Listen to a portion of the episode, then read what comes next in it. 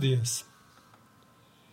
El tema de hoy se llama Había sido concubina de Saúl. Estamos leyendo el capítulo 3 del segundo libro de Samuel y vamos hasta el versículo 21. La guerra entre las familias de Saúl y David se prolongó durante mucho tiempo. David consolidaba más y más su reino en tanto que el de Saúl se iba debilitando. Mientras estuvo en Hebrón, David tuvo los, los siguientes hijos.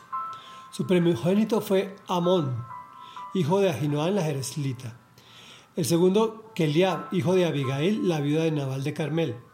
El tercero, Absalón, hijo de Maca, la hija del rey Talmai de Huesur. El cuarto, Adonais, hijo de Hagit. El quinto, Cefatías, hijo de Abital. El sexto, Itreán, hijo de Egla, que era otra esposa de David. Esos son los hijos que le nacieron a David mientras estuvo en Hebrón. Durante la guerra entre las familias de Saúl y David, Abner fue consolidado su posición en el reino de Saúl. Aunque Isboset le reclamó a Abner el haberse acostado con Rispa, la hija de Aya, que había sido concubina de Saúl. A Abner le molestó mucho el reclamo, así que replicó, ¿acaso soy un perro de Judá?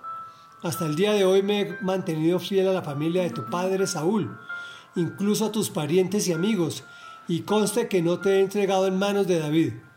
Y ahora me sales con que he cometido una falta con esa mujer. Que Dios me castigue sin piedad si ahora no procedo con David conforme a lo que el Señor le juró. Voy a quitarle el reino a la familia de Saúl y a establecer el trono de David sobre Israel y Judá, desde Dan hasta Berseba. Isboset no se atrevió a responderle a Abner ni una sola palabra, pues le tenía miedo. Entonces Abner envió unos mensajeros a decirle a David, ¿a quién le pertenece la tierra sino a usted? Haga un pacto conmigo y yo lo apoyaré para hacer que todo Israel se ponga de su parte. Muy bien, respondió David, haré un pacto contigo, pero con esta condición. Cuando vengas a verme, trae contigo a Mical, hija de Saúl, de lo contrario no te recibiré.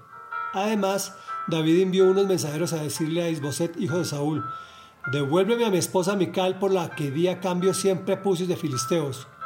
Por tanto, Isboset mandó que le, se la quitaran a Paltiel, hijo de Laís, que era su esposo. Pero Paltiel se fue tras de ella llorando por todo el camino hasta llegar a Bajurín. Allí Abner le ordenó que regresara y Paltiel obedeció. Luego Abner habló con los ancianos de Israel. Hace tiempo que ustedes quieren hacer rey a David, les dijo.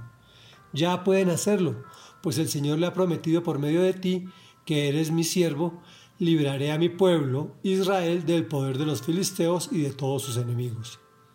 Abner habló también con los de Benjamín, y más tarde fue a Hebrón para contarle a David todo lo que Israel y, y la tribu de Benjamín deseaban hacer cuando Abner llegó a Hebrón, David preparó un banquete para él y los veinte hombres que lo acompañaban.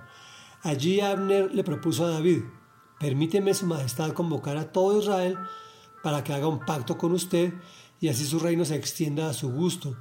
Con esto, David despidió a Abner y éste se fue tranquilo. Meditación. Acostarse con la concubina del rey elevaba a Abner a mayor categoría.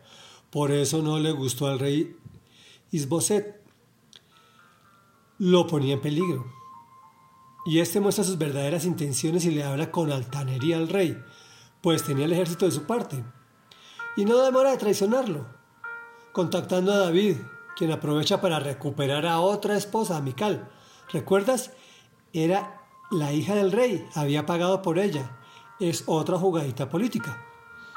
David trató a Abner como un alto dignatario, pues lo que se estaba fraguando era un arreglo político a todas luces era lo mejor para el pueblo, pero nuestras acciones pasadas nos persiguen y esto lo veremos mañana.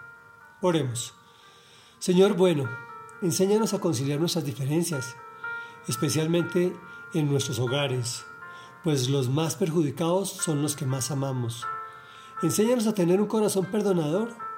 Quita de nosotros ese corazón de piedra y pon un corazón de carne.